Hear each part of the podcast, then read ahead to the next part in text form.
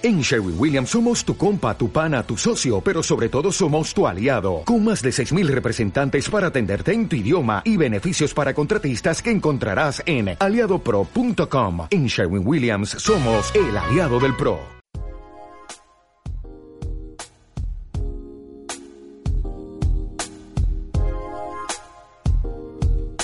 Banco Sabadell te ofrece el café de las 10.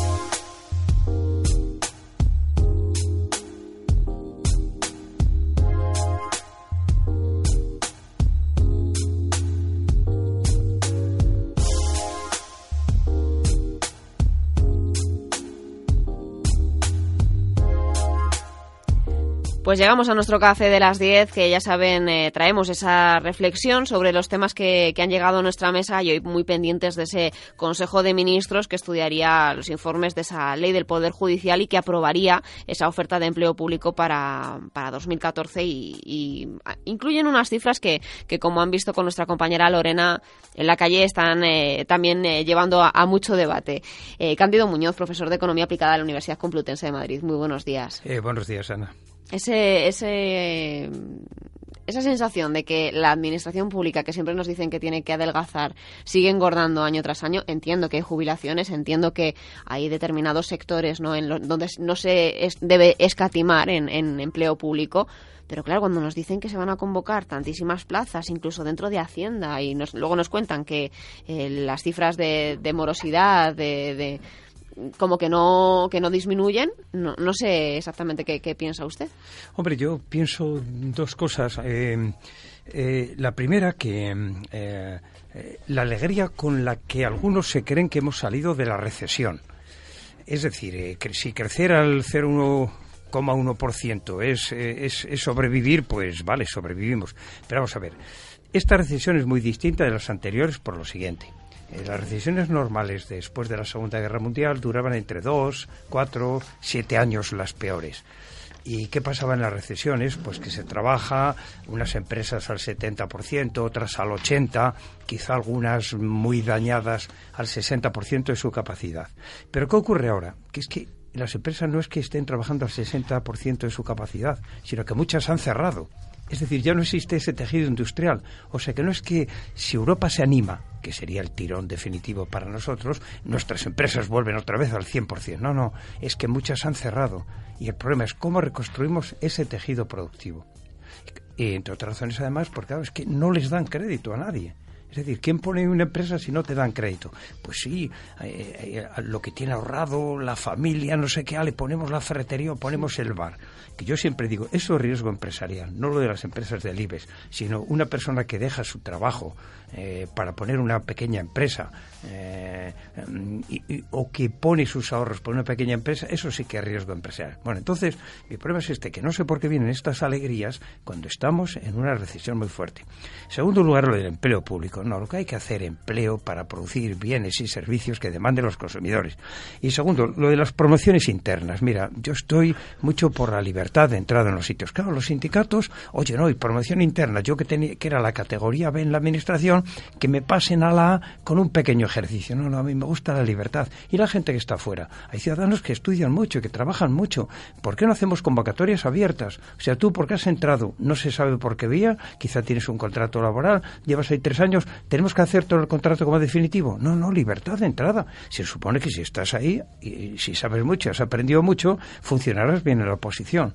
Es decir, que yo, estos mecanismos, desde luego, primero, no van a solucionar el problema del empleo en España, no van a acabar con la burbuja pública, que es la gran burbuja eh, que tenemos. Eh, por tanto, yo creo que esto son alegrías y, y, en periodo electoral vamos a tener más alegrías de estas. ¿Y qué hacemos con el déficit? Claro, tenemos elecciones ahora en mayo, a gastar. Tendremos elecciones el año que viene a gastar. Pero oye, si es que tenemos un gran problema, repito, que es la burbuja pública y el fuerte endeudamiento de los particulares, que las familias y las empresas están reduciendo ese endeudamiento, pero el Estado no lo está reduciendo.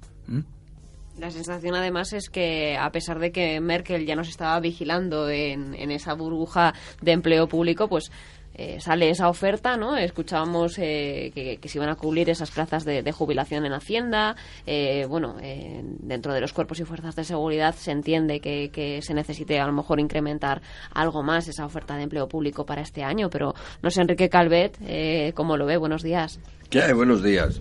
Buenos días a todos. Me disculpo por el retraso, pero es que justo cuando cogía el coche he tenido una mala noticia y he tenido que venir muy despacito y muy precavido, porque es que me dijeron que a la, vez, pues yo tengo informantes, eh, doña Esperanza Aguirre también cogía el coche. Y claro, yo no quería ser víctima de una colisión, he tenido que, reducir mucho mi velocidad de llegada. El, el coche que lleva Doña Esperanza. Es el que choca contra las motos. Ah, vale.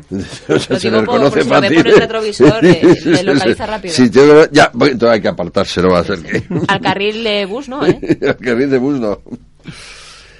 ¿Qué opinas? No, hombre, lo de la, bien, pues, la típica medida preelectoral, demagógica, para intentar aliviar un poco igual que ha sido la, restitución de la paga extra a los funcionarios, probablemente antes de tiempo, yo lo siento, yo...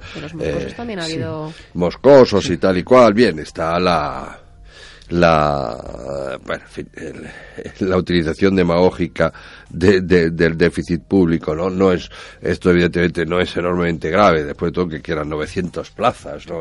Es más grave por el procedimiento y por, y por, y por lo que delata lo, lo, lo que yo lamento, no sé si es evitable, con, desde luego con estos dos, pero con los dos partidos mayoritarios es inevitable, que es jugar al ciclo electoral, eh, apropiarse méritos que se deben muchas veces a internacional y a la coyuntura para, para hacer eh, populismo con los dineros públicos que te den réditos electorales y no afrontar la, la, gravedad de la situación española, que es estructural, y afrontarla a medio plazo y hacer comprender, un poco como hizo Schrödinger en Alemania, a los españoles que desgraciadamente los sacrificios van a tener que durar bastante tiempo, porque esto solo los, pro, eh, lo, los prolonga, es decir, pues habrá que tomarlo más tarde.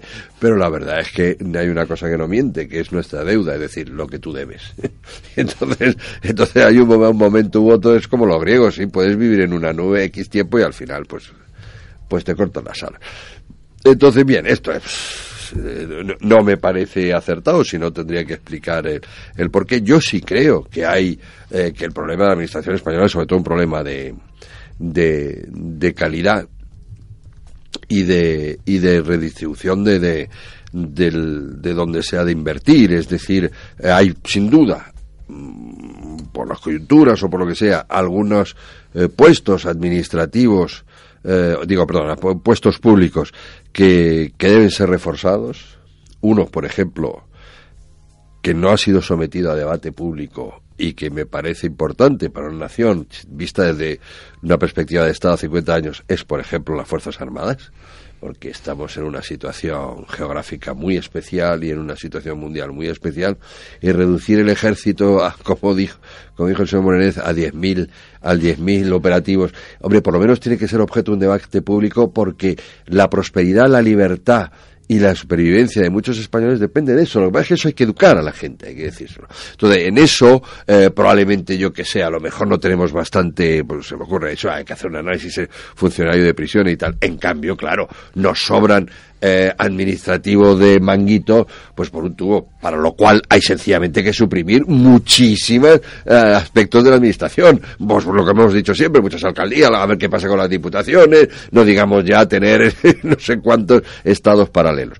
Entonces, habría que estudiar, y a lo mejor algunos sí que conviene eh, reforzar, pero dentro de una estrategia de construcción de una España de ciudadanos viables, no dentro de una estrategia, uy, que vienen elecciones, vamos a darle aquí un caramelo a estos y lo que pasa, tal vez lo más dramático, es que funciona.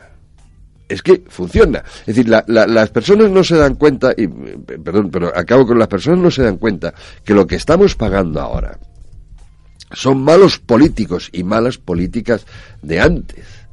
Es decir, el señor Rajoy, por ejemplo, fue ministro de Educación.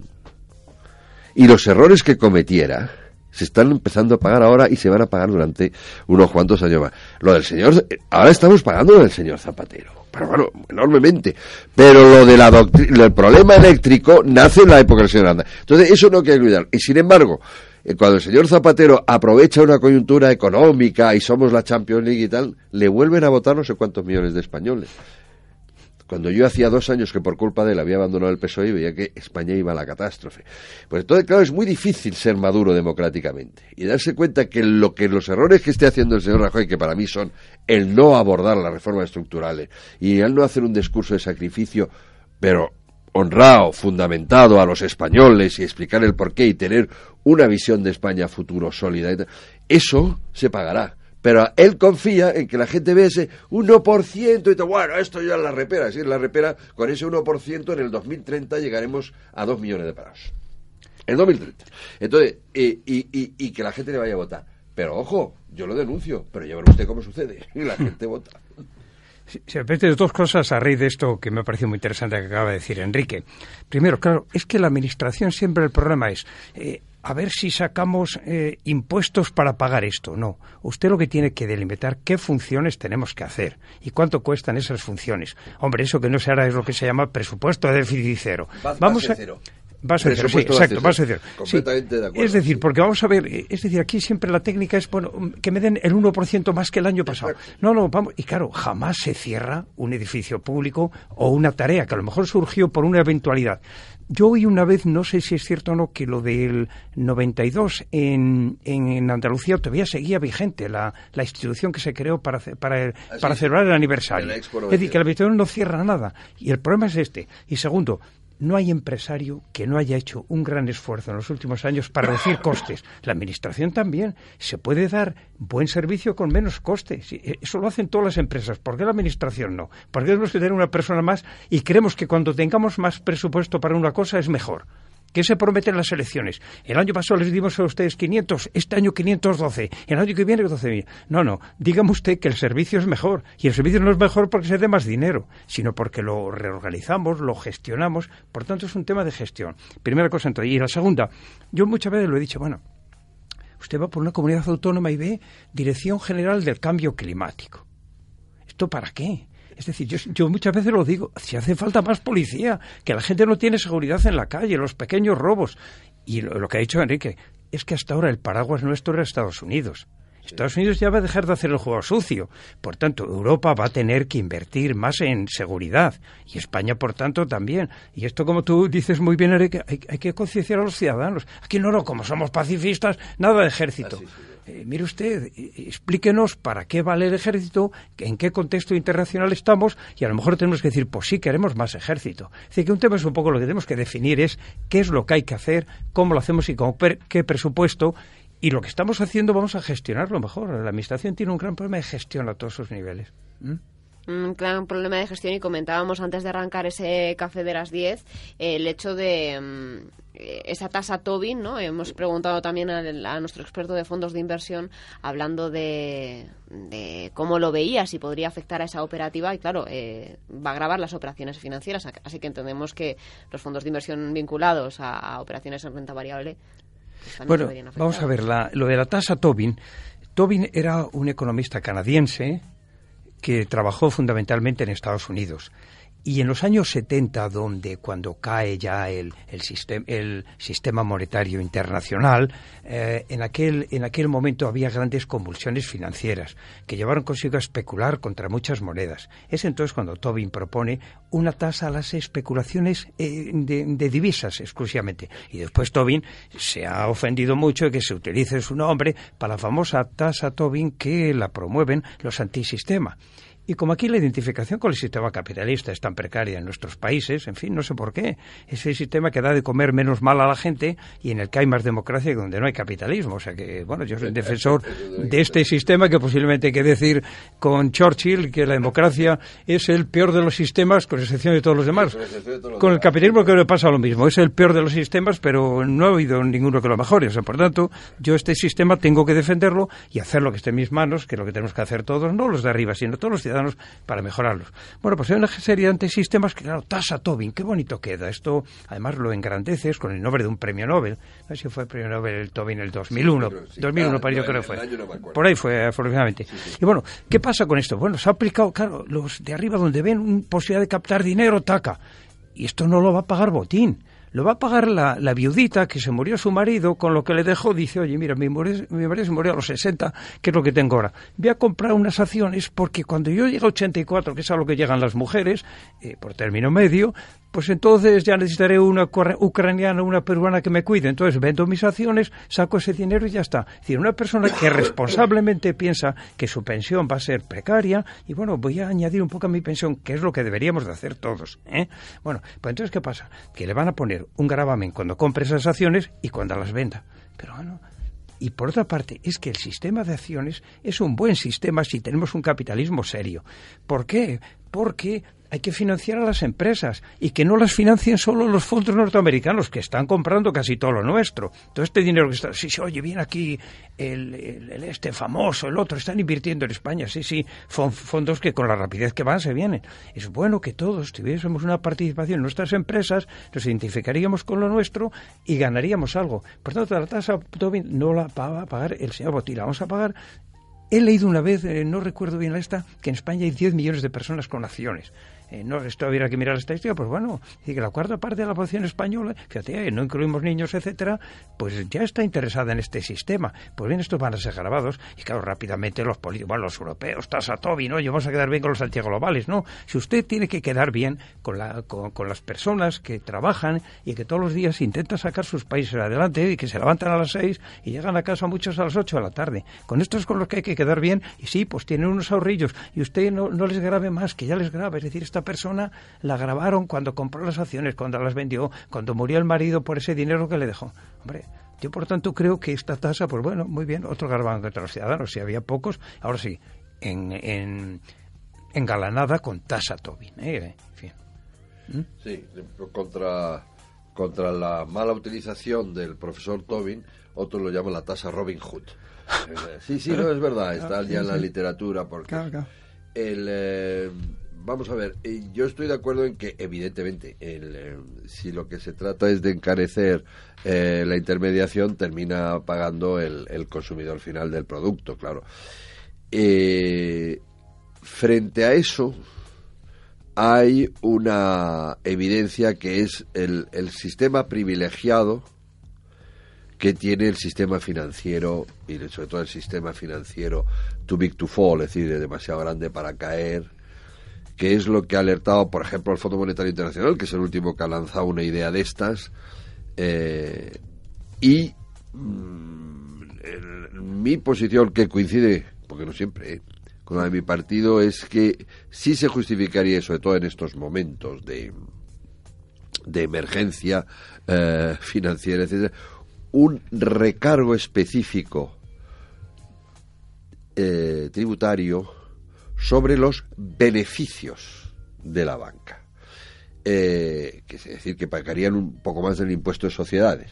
Por lo cual obligaría primero que fuera eh, que, hubiera beneficios, porque también castigar a la banca cuando pues ya es el cómo la rescatamos y demás, que solo cuando hubiera beneficios y que eh, hombre, de alguna manera siempre es más difícil repercutirlo porque lo que afecta es, pues sí, al accionista, etcétera, que recibe menos eh, remuneración, pero no es una cosa que, que puedas eh, transmitir como un coste en tus operaciones, ¿no?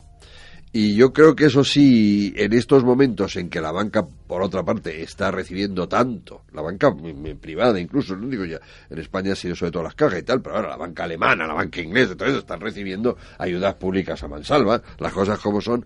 Hombre, que cuando empiece a entrar en, en beneficio, eh, fin, contribuya particularmente a pagar esa especie de sobreseguridad, ¿qué tal? De sobreseguridad que tiene eh, por eso de ser demasiado grande, de ser el nervio del sistema o la sangre en las venas, etcétera.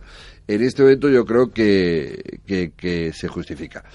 ¿Cuál es el problema? ¿Cuál es su, su diferencia sobre eh, la tasa Robin Hood, por llamarla es que no va particularmente a la especulación. Es decir, eh, eh, graba, eh, estoy diciendo una idea alternativa que no deja la blanca limpia, que es esa. Es decir, se optaría por eso, es verdad que no va solo a los especuladores. Pero entonces también entraríamos en, y el profesor sabe mucho más que yo, en también la, la, especulación es víctima de la, de la campaña antiglobalización, anticapitalista, etcétera. Especulación como todo, como la aspirina, puede ser bueno, puede ser malo, pero es una función económica que existe, que existe hace muchísimo tiempo y que ayuda a los equilibrios, puede desbridarse cuando los, los mercados son oligopolísticos y no sé y hay demasiada relación de, de fuerza pero también ejerce a veces un, un, pues eso un ejercicio hacia el equilibrio y una un, como aceite en los mercados ¿no? pero bueno eh, eso estamos estoy entrando en demasiada teoría yo eh, creo que en efecto la tasa llamada Tobin que intenta ir a lo que se podría determinar como eso especulativo plantea muchos problemas muchos problemas eh, la universalización no sé, y en cambio eh, me parece que en esta situación de crisis y emergencia del sistema capitalista que hay que, que hay que depurar, pero en efecto no se encontró nada mejor, eh, sí se justificaría una aportación mayor de la banca cuando tiene beneficios por porque es algo muy particular, es decir, porque tiene, tiene también unas defensas. Sí. Eh, bueno, no, de acuerdo con, con, lo que has dicho sobre, claro, el too big to fall que has comentado. Exacto, es decir, hemos apoyado a la banca Estamos. Eh, la sociedad, los contribuyentes. Estamos, estamos eh, apoyando. ¿Cómo revierte esto a los contribuyentes? En Estados Unidos ya la banca devolvió lo que le habían ayudado. Entonces aquí hay que buscar un mecanismo. Yo creo, como creo que estamos de acuerdo en que no es lo más correcto la tasa Tobin, pero que sí la sociedad tiene que prepararse en el futuro para estas emergencias. ¿Que pierdan los accionistas? Pues claro que tienen que perder los accionistas. Soy accionista de un banco, un pequeño accionista de un, de un banco. Y sí, pues hay que perder cuando las cosas van mal. Es decir, que realmente hay que asignar pérdidas. Claro, a mí me irritó, no sé si recordáis, creo que fue una caja asturiana o gallega que se vendió a unos venezolanos.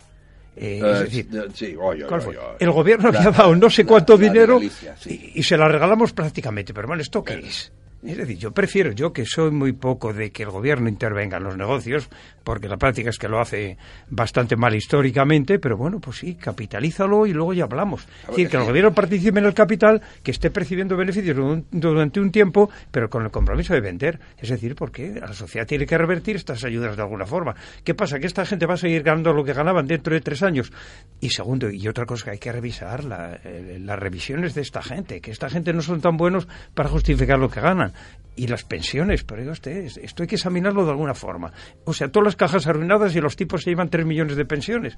Pero usted, que, la gente tiene 800 euros de pensión. Los más afortunados. José Ignacio Gutiérrez, secretario general de la Confederación de Cuadros y Profesionales. Muy buenos días. Muy buenos días. También se ha encontrado usted con el coche de Esperanza Aguirre como el señor Carver. No, no, no. Eh, en esta ocasión, eh, el intento de organizar precisamente una conferencia sobre finanzas en el mes de julio nos tiene un poco de cabeza y es un poco analizar toda esta situación una vez visto además el marco europeo que nos dejen las elecciones del próximo mes de mayo, ¿no? Eh, pues estaba yendo a los contertulios eh, el, gran debate que tenemos. Eh, hemos analizado y estamos viendo pues precisamente la tasa Tobin, sus efectos. Desde la Confederación de Cuadros nos preocupó un efecto maligno para la, Unión, precisamente. Es una tasa que va a afectar a los países del euro.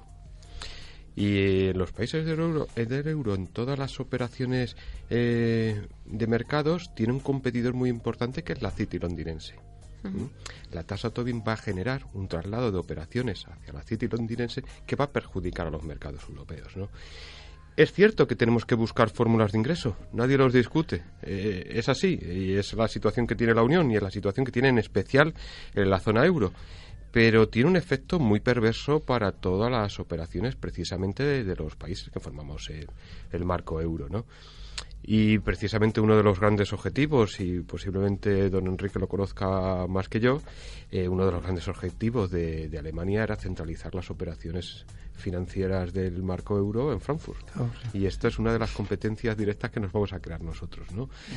Pero bueno, eh, todo sea por intentar sanear el marco, el entorno del marco euro y todo sea efectivamente no va al sector especulativo porque no va, va, a las operaciones normales y habituales porque no va a tener límites no va a tener límites aquí no estamos diciendo no es que las operaciones son a partir de cierto importe y queda excluido el pequeño inversor el pequeño accionista no en el marco que ahora mismo nos han planteado no hay límites a esa aplicación. Es una aplicación además que va a ir sobre los importes de operaciones en un 0,01.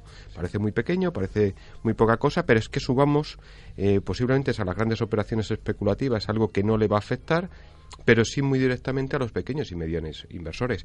Y ciertamente nuestras empresas tienen un camino eh, para financiarse que es el crédito, ahora mismo aún es muy pequeño, y el otro, las pequeñas, las medianas y, y algo más grandes empresas, tienen un reto que es intentar acceder a los mercados.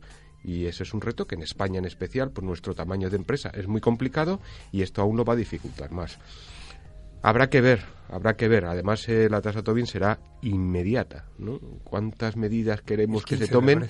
2015, ¿no? 2015, Sí, sí. inmediata. Estamos hablando de seis meses. ¿Cuántas medidas queremos que se tomen y no hay estos plazos tan cortos, no? Bueno, Me- iremos viendo. Pero todavía no lo hemos visto. ¿eh? La, previsión es que sea inmediata. Yo, yo creo que con este diseño no, no, no la veo, y además hay, hay elecciones de por medio, eh, no la veo, eh, eh, tal como está ahora configurada, no la veo tan, tan inminente. Y creo que tiene que pasar por retoques. El, el, el, el hecho real, eso hay que saberlo, es que eh, como tiene un eh, factor manipulable, intuitivo, eh, muy fuerte, el, si nos referimos al Parlamento Europeo, es muy probable que salga una mayoría, pero no digo ya por porque porque gane el, el Partido Socialista Europeo, eh, que salga una mayoría bastante consistente a favor de que se haga algo por lo menos. ¿eh? Eh, lo que espero, lo que- espero poder ayudar a que se haga algo razonable, ¿no? Que por eso defiendo yo sencillamente un recargo. Yo creo que el FMI va más, más por ahí, un recargo sobre el impuesto de, vamos, sobre los beneficios específicos del sector financiero. En efecto, lo otro plantea, mm, bueno, ya estamos hablando de geoestrategia. A mí, eh, personalmente, que se le quite ese poder eh, eh, omnímodo a la City London no me parece nada mal, sobre todo cuando dice Inglaterra que se quiere ir de Europa. Entonces, claro, otra discusión es que se le quite y que vaya a Frankfurt. bueno, ¿por qué a Frankfurt? pero, pero eso, pero bueno, eso ya entramos en otro. El, el motivo mm, nunca sería la, el, el- este, este instrumento de la tasa Robin Hood, o lo que se llama, ¿no? Sería otro, sería porque, claro, hombre, tienes que tener una solidez financiera donde la gente sea leal. Y me temo que, claro, con un país que de mañana me voy, no quiero yo esto tal, no, no, no aprueba ninguna de las medidas, no está en el euro, no aprueba ninguna de las medidas que se hacen para con- eh, consolidar el euro y poner orden en el sistema financiero, pues claro, es desagradable, ¿no? O sea, eso, eso va a haber que ir corrigiéndolo. Es que es curioso en, en ese marco, ¿no? Es decir, eh, una de las medidas que precisamente cuando se habla desde, desde los conservadores británicos, la parte no eurocéptica, que eh, aprueba y apoya la permanencia dentro de la Unión, están las pérdidas que puede conllevar el alejamiento de la Unión Europea. Y una de ellas es el, eh, la pérdida de capacidad de gestión en los mercados financieros que tendría la City, ¿no? Pero vamos, pues, con esta medida desde nuestra postura mm, creemos que le estamos ayudando a que no se produzca, ¿no? De todas las maneras, eh, es cierto y bueno, los sondeos apuntan a que habrá un cierto empate entre, entre populares y, y- y socialistas también en el Parlamento Europeo. Eh, el acuerdo parece ser generalizado ¿eh? en la necesidad de aplicar de aplicar esa medida. Lo que habrá que ver es, eh, eh, digamos, los flecos finales de ese acuerdo. Yo creo que ahí tiene que haber tiene que haber unos límites, es decir, no todas las operaciones deben entrar en ese en ese recargo, sino un cierto a partir de un cierto volumen ¿eh? y eh, habrá que discutirla, habrá que discutirla. Yo espero tener la suerte con el amigo Enrique Calvet que nos transmita esos esos debates parlamentarios en la Unión, algunos de los Muy cuales le veo, muy algunos de los cuales eh, he vivido hace ya algunos años, ¿no? Eh, es cierto que ahora mismo tenemos un problema y ese problema es tenemos que prepararnos. Hemos salvado parte del sistema financiero europeo, entre ellos el, el español, y tenemos que prepararnos para evitar eh, para evitar situaciones sem- semejantes. Y bueno, pues ahí estamos también con el diseño del Fondo de Liquidez para la Reestructuración Bancaria Europea, que será otro de los elementos que habrá que analizar, eh, aunque prácticamente está determinado los tiempos, los timing que de su creación y habrá que determinar, por ejemplo, en España tenemos mucho interés por determinar de dónde vamos a, a realizar las aportaciones, ¿no? No son pequeñas, nuestro sistema financiero ha recibido unas importantes cantidades, hay que devolver esas cantidades y parece ser que el gobierno español desea, con la devolución de esas cantidades, que sea la, la vía para crear o para aportar a, a ese fondo, ¿no? Eh, lo que estamos es tratando de evitar eh, males mayores en, eh, en, el corto espacio de tiempo, ¿no? Y bueno, veremos a ver si estructuramos unas medidas que no agraven los problemas actuales. Sí, yo es que, si me permite le hago una, una pregunta al profesor también de paso, porque aquí se ha dicho, sí, vamos a ver, que bueno, hemos logrado rescatar, vamos, el sistema financiero europeo, etcétera. Estabilizarlo, cuanto menos. ah, ahí está. Es que yo tengo mis dudas. Es decir, cuando, según yo empiece eh, mis análisis eh, conceptuales, eh, no, no, me aburre mucho la cifra pequeña, y mm, yo veo muchos escenarios en que no es posible imaginar que España no tenga que hacer una quita, por ejemplo, lo cual es, es gravísimo. Grecia la está haciendo encubiertamente mm, y por lo tanto eso de que se ha saneado el sistema financiero europeo y sobre todo el de la zona euro, yo lo pongo en, entre comillas, es decir, hay que encontrar un sistema eh, para terminar de dar confianza a eso, porque, porque realmente tenemos muy difícil pagar nuestra deuda en tiempo, pero otros países también, y Francia que no está haciendo reformas estructurales lo va a tener muy pronto.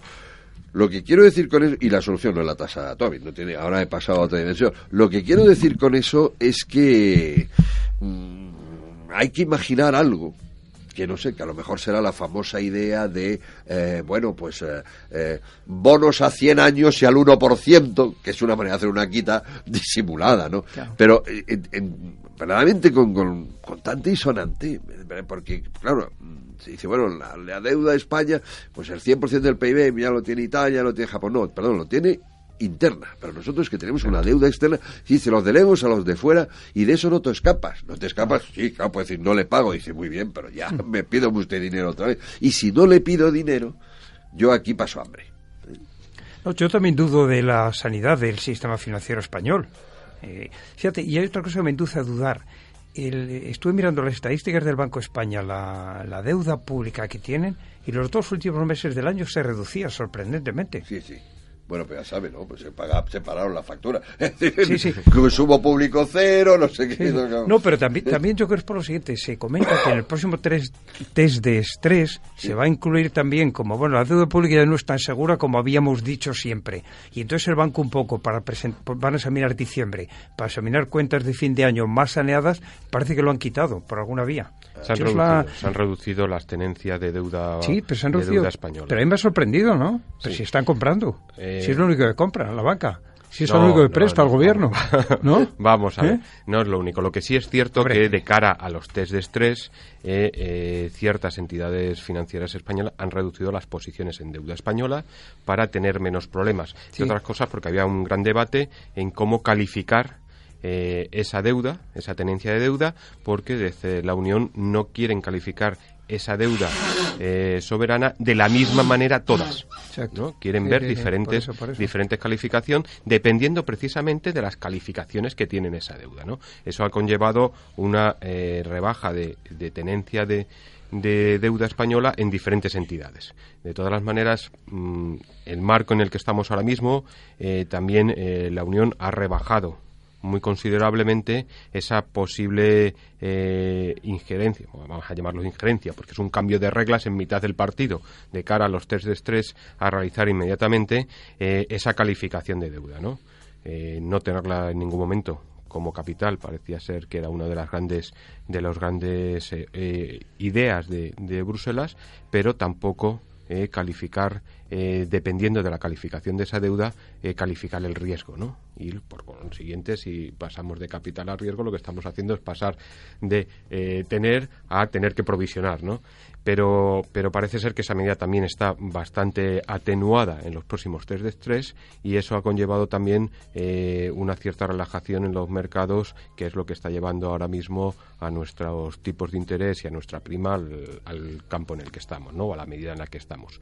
Por ello, esas medidas se tomaron básicamente hacia final de año, cuando aún no estaba determinada cómo se iba a evaluar dentro de los test de estrés esa, esa tenencia de deuda y ese, digamos, ese mar de fondo se ha resuelto en gran medida eh, eh, no modificando la calificación de, de, las tenencias de cara a los, a los test de estrés. Sí, pero un poco mi sospecha sobre la situación de la banca es también, quitando la deuda pública, están dando cada vez menos crédito. La cifra global de crédito a otros sectores a otros sectores interiores también se reduce. Claro, la banca tiene que ganar por préstamos.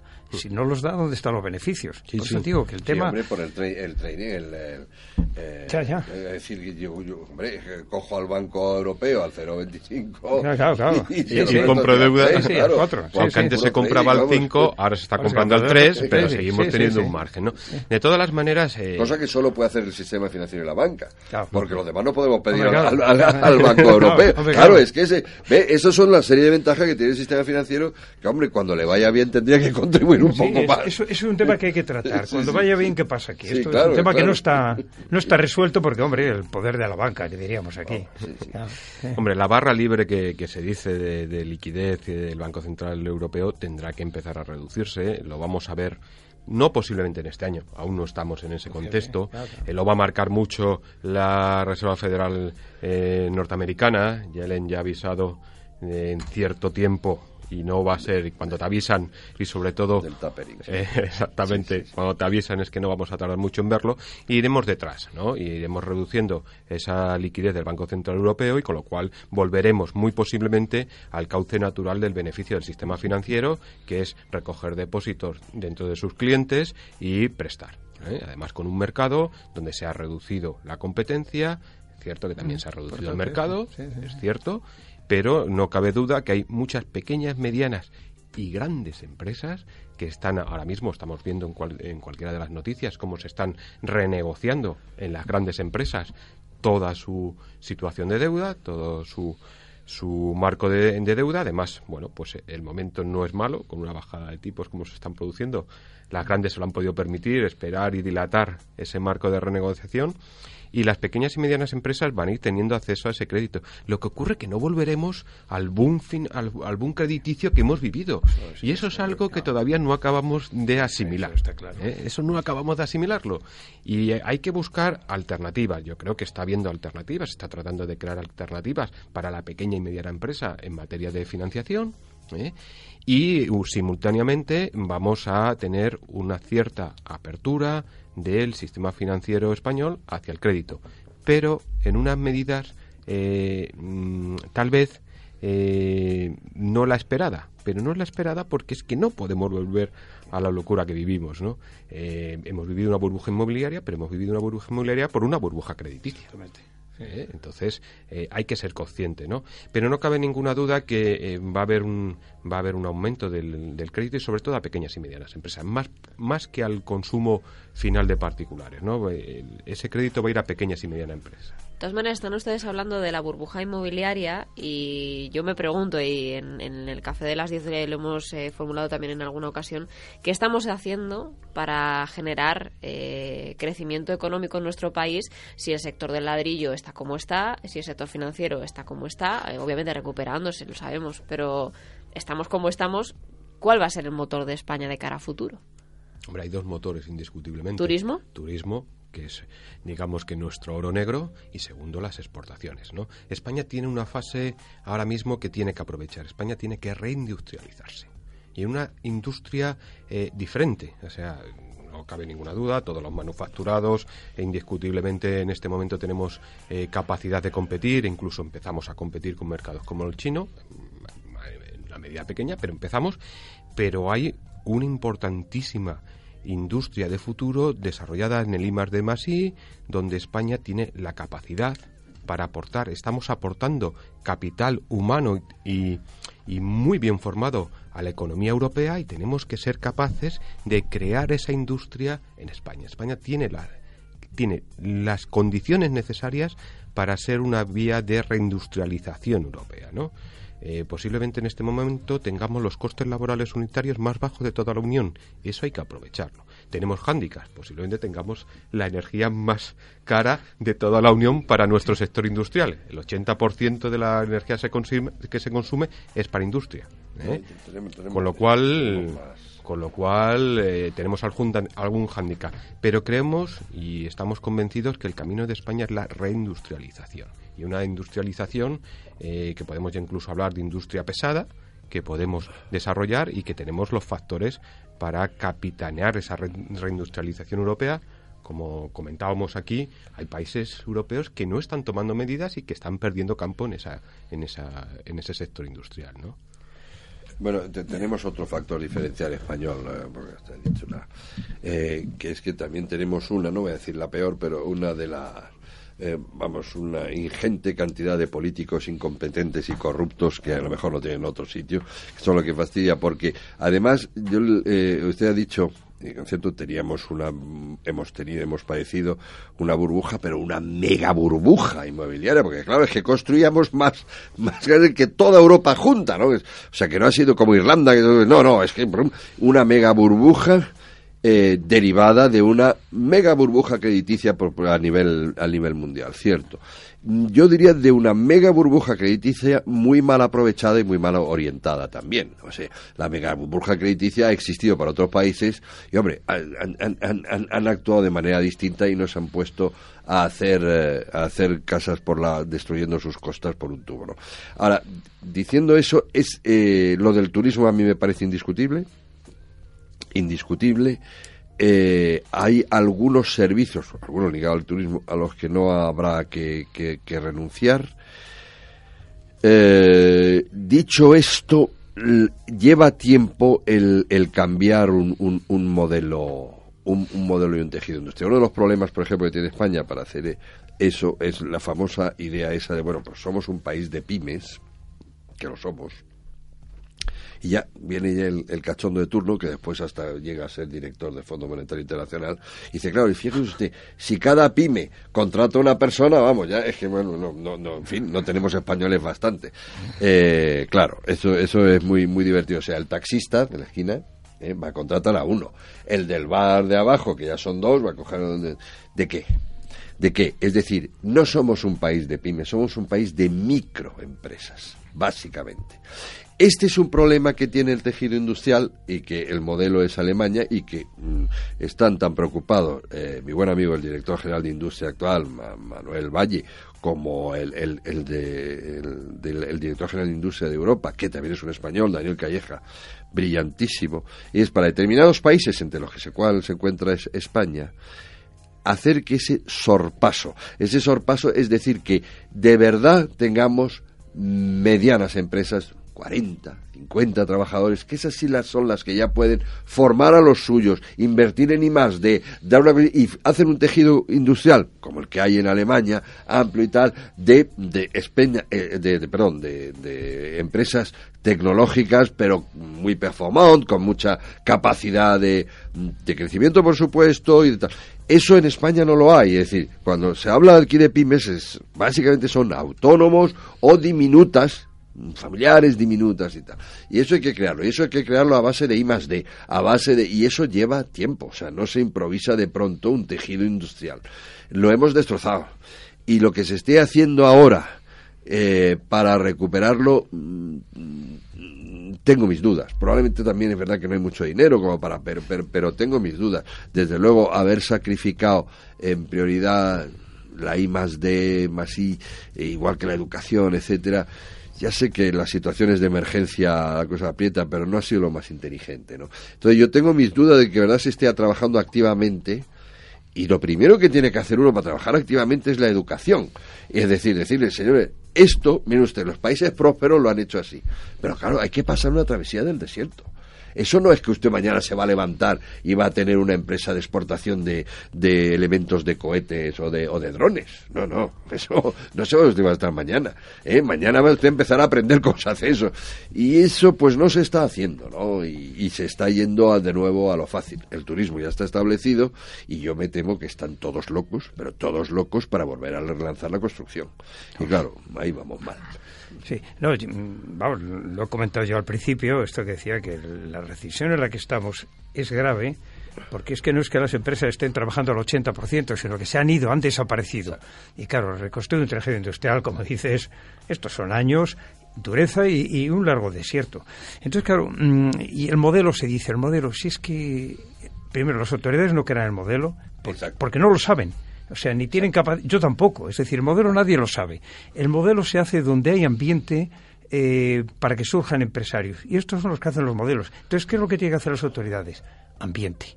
Y ambiente desde como buena educación, una banca competitiva y grosa, competencia y gente bien formada. Ley de eh, respeto a la ley y el Estado de Derecho y seguridad Sí, jurídica. Añadido a lo que usted acaba de decir. Exacto. Eso más educación de verdad, de verdad. ¿eh? no la ley. Educación de verdad, eso sí es crecimiento sostenible en el exacto. futuro. Es decir, como todos los años leemos el informe PISA, también leemos el World Economic Forum y el Doing Business de- del Banco Mundial. Claro, ahí pues España está en el puesto eh, cuarenta y tantos. Y ahí dicen, bueno, facilidad para hacer negocios, facilidad para obtener crédito, eh, respeto a la ley. Confianza en los políticos, es decir, dan una serie de indicadores que España está, oye, en muchos casos, el puesto 80. Esto que llama la, la economía 11 del mundo. Hombre, sí, por, por tamaño eres tal, pero que hay que ver renta per cápita e instituciones. Y entonces, como tenemos tales problemas institucionales, que es lo que hay que hacer. Porque esos problemas son de razonablemente, hombre, no digo sencilla solución, pero sí por lo menos acometiéndolos con energía. Y usted deje el modelo, que el modelo lo harán otros. ¿Qué es lo que hizo Irlanda? Pues bueno, exacto. Instituciones para que vengan empresas extranjeras, que es otra cosa con la habrá que Que contar. sigan marcando el Esto modelo, la es decir, los inversores. las grandes, las grandes inversiones los van a hacer, e inversores extranjeros que no vengan solo a comprar las empresas, sino que vengan eh, a invertir inversión directa, que la inversión financiera con la facilidad que viene se van, que bueno, bien que vengan, y bueno, es una prueba de confianza en el sistema, nos ayuda, pero que hace falta con estas inversiones, considerando que aquí tenemos capital humano, que sí, sí, medio lo tenemos, medio no lo tenemos, pues venga, hay que contar con este apoyo. ¿Y cuándo van empresas extranjeras? Pues un bajo impuesto de sociedades. Para, dos buenos, para, para no- dos buenos políticos que teníamos, los hemos enviado a Francia y uno es primer ministro y la otra alcaldesa de París. ¿no? Sí, sí. Pero antes de la palabra, es decir, a todo lo que usted ha dicho que hay que leer para tener una perspectiva de lo que es España, el World Economic Forum, etcétera, yo sugiero leer también los distintos análisis y eh, ha habido recientemente la publicación de un mapa de riesgo político mundial. El de la, Eh, la- eh, una aseguradora, Foundation, una aseguradora, pero una aseguradora de la que, claro, que va directo a inversores, que son los que Claro, miran. claro, son los Se llama McKinsey, eh, Hassan McKinsey, no sé qué, pero bueno, lo, lo tengo por ahí. Pero hay otros. Y claro, en este último concretamente, España estaba a la altura de Argentina y por detrás de países como Grecia, de seguridad política. Seguridad política, porque claro, pero es que el inversor eso lo mira. Vamos, a mí no se me ocurriría eh, en, fin, invertir en determinadas regiones de España en este momento ni de broma, por ejemplo. la idea es esta, que Porque les- es como invertir en un país nebuloso del cara al futuro. La idea es esta, que el Estado haga lo que no podemos hacer los particulares, como reformar el sistema de justicia. Hombre, justicia rápida, ya justa. A lo mejor es pedir mucho Sí, en sí, España. pero- Mire usted, por lo menos rápida, que yo no esté cinco años pensando que a lo mejor me la cargo. Pero bueno, esto, como no lo puedo hacer yo, es lo que tiene que hacer el Estado. ¿Por qué se mete en otras cosas? ¿Por qué se mete en el cambio climático? Si usted tampoco va a hacer nada. Usted haga esto, la justicia, la educación, sanidad, que decimos que tenemos una sanidad maravillosa. Pero si cuando te pasa una cosa vas al médico complementario, ¿no? O sea que de veras que vivimos de mitos. Tenemos la generación mejor educada de la historia. Eso, sí es, eso es terrible haber propagado ese mito. Es objetivamente falso. Ahí está PISA y además se ha confundido lo que es educar a una persona con formarlo técnicamente. Con tener un y- título. Y, con, y con ya con la titulitis. eh, Eso, eso, eso, eso es una. Pero vamos, el otro día estaba con los profesores Garicano y, Ah, sí. y Fernández Ajá. Villaverde, Ajá. que trabajan los dos en, bien. en eh, universidades extranjeras, una en eh, inglesa y la otra americana, y decía el mito más destructivo es eso, que tenemos la... Porque además es que es como lo de crecer al 1%, dice, voy ya está todo hecho y tal. Vamos, Es una barbaridad. Y uno se cree que de verdad la educación funciona. Realmente, en términos comparativos internacionales, tenemos de las peores preparadas de la historia, y eso hay que saberlo. Bueno, bueno, vamos a ver. A pesar de todo, de todos los augurios que tenemos encima de la mesa, seguimos siendo, creo recordar que la doceava economía del mundo, ¿no? Permites una cosa solo. Vamos a ver, el- es que esto es el problema. Vamos a ver si cuando se separan los catalanes no sé quién, pasamos a ser... Eso es tamaño global. Es decir, Holanda, estamos encima de Holanda porque somos menos.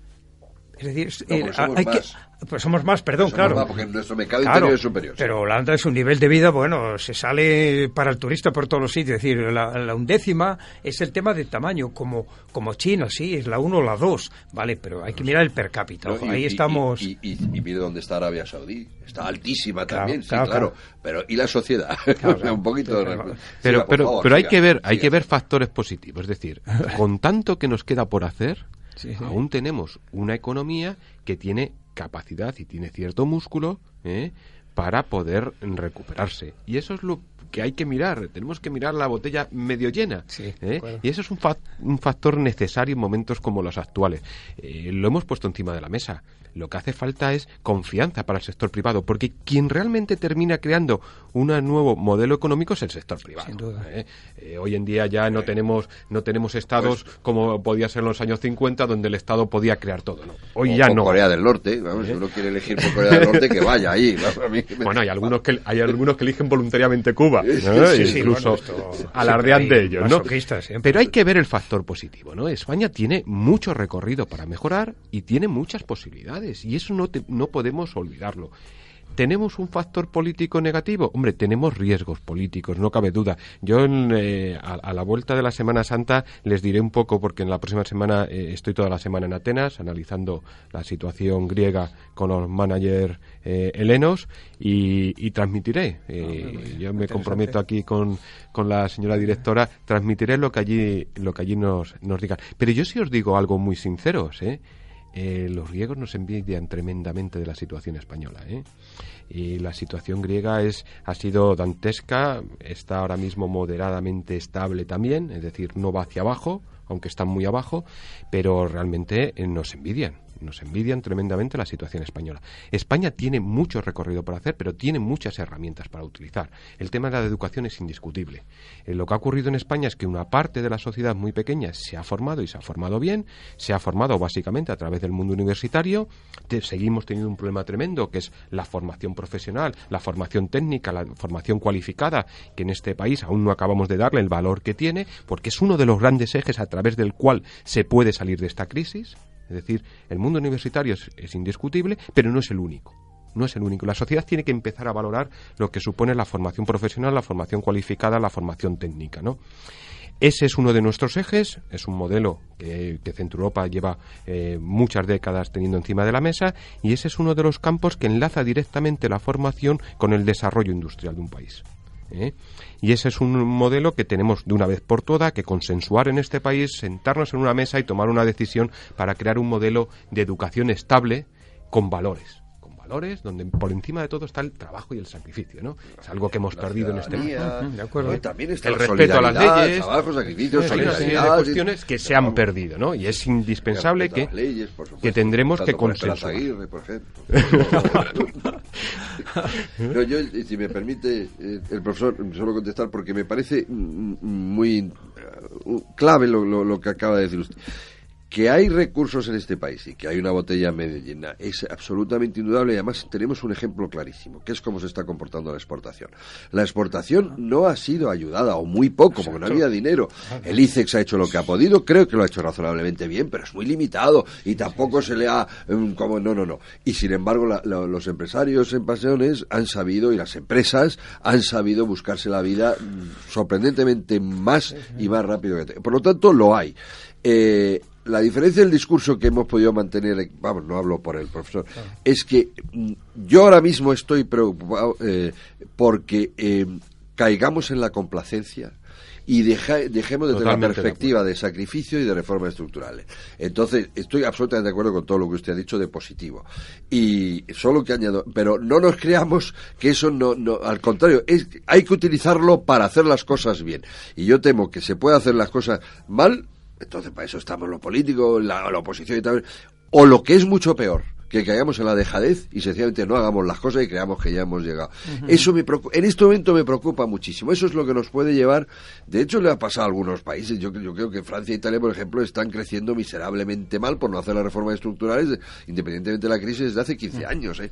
Bueno, pero nosotros es peor, porque tenemos además la crisis política, etcétera. Y no nos podemos permitir creer que hemos llegado a la meta. Vamos, es que ni va. Entonces, por eso mi discurso generalmente incide más en, lo que hemos hecho mal y en en, aguijonear a la gente pero no discuto que, claro, que tenemos, hombre, si es que eh, en eso estamos, en aprovechar bien lo que tenemos. No, precisamente esta semana el informe del Círculo de Empresarios que ponía encima de la mesa las pequeñas, la, perdona, las medianas empresas españolas, el valor, Eso, el sí, desarrollo, sí, sí, las medianas. es cierto que aún son pocas, es cierto, ¿eh? y el camino de la internacionalización y de la exportación de las medianas empresas es indiscutible. No hay que olvidar el desastre, el desastre que era eh, la diplomacia española en el marco eh, económico, ¿no? Es decir, nosotros, un país como España, que creo que internacionalmente tiene una historia y tiene un peso, pues ha tenido una red exterior diplomática que se ha olvidado de lo que era el mundo económico. ¿eh? Desgraciadamente eh, venimos teniendo desde hace, vamos a poner unas cuantas décadas, para no poner un color concreto, ¿eh? una diplomacia externa española que poco ayudaba a España, ¿no? ¿Eh? y ese es uno Sí. económicamente Sí, sí. es uno de los mayores errores que hemos tenido y eso pues ahora mismo eh, las empresas que están exportando exportan por sí mismos por su fuerza por su capacidad por su trabajo su reinversión su continua búsqueda de alternativas en el mundo económico ¿no? y eso pues eh, hay que hay que seguir indiscutiblemente eh, el profesor lo sabe mejor que, que nosotros. De una crisis se suele salir en el doble de tiempo que la crisis se genera, ¿no? Con lo cual nos queda todavía muchísimo recorrido, ¿no? Y Pero las hay que- crisis financieras siempre han sido más largas. más Esta es largas además. histórica. Las financieras más son las largas. peores. sí. Porque afecta a todos los sectores Ahí está el privados. estudio de Rogoff Esto lo y, y Carmen Reichardt. que- que- Exacto, sí, y exacto. Exacto, muy bien. Esta crisis no es como lo demás, Sí, sí. jaja. O sea, tenemos más rato. This time is different, Sí, ese sí, libro. sí, sí, sí. exacto. Y además, históricamente, eh, de las crisis se salían con guerras. ¿Eh? La historia ahí la tenemos, muy reciente. En la Unión Europea, la crisis económica de los años 30 termina desencadenando con la llegada de radicalismos al poder y por, lo consi- y por consiguiente esos radicalismos desembocan en guerras. Eso es lo que el actual eh, desarrollo, digamos, social ha evitado. Hay guerras parciales, hay guerras localizadas, eh, pero no hay unas guerras generalizadas que terminan hundiendo no solamente la economía, sino lo más grave, grandes pérdidas humanas. ¿no? De Eso- nuevo, entonces digo, por ahora, estoy completamente de acuerdo, pero no creamos que eso sea alcanzar. Es decir, que Europa eh, tiene mucha experiencia de volver a las malas andadas y en eso eh, combate. Es decir, estoy de acuerdo con usted, pero entonces bro, entonces ya la, bah, esto en Europa es imposible. Sí, claro, como era imposible lo de Yugoslavia. Entonces, el que no, el que sigamos sin guerra, que yo creo que es lo que va a pasar, es trabajo de toda la sociedad día a día todavía. No creamos que ya nos ha bendecido el cielo. Perdone que la haya No, interrumpido. no, ni no, mucho eso menos. sí. No, no, lo que y yo estoy completamente de acuerdo. Quedan muchos deberes por hacer, muchísimos deberes. ¿eh? Y es cierto que tendremos muy posiblemente eh, un año, un año tranquilamente, donde vamos a tener dudas si se están haciendo los deberes, porque hay un factor político.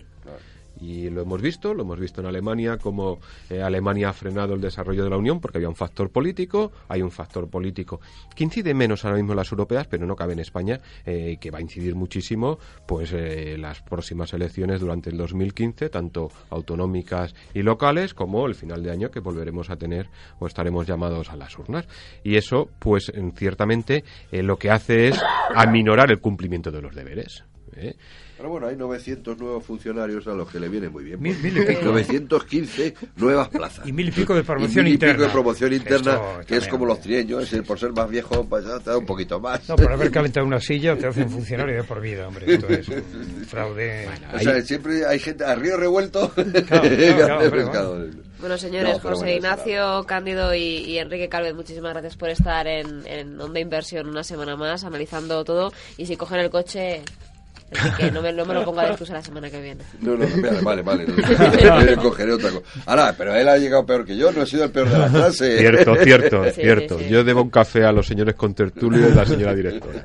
Yo vine andando por si acaso, ¿eh? Pero ahora tengo que así- coger el coche y, y a la vista de las prevenciones las tendré. Seguiremos analizando toda la actualidad en Onda Inversión. Muchas gracias. Muchas Muchas gracias. gracias a vosotros.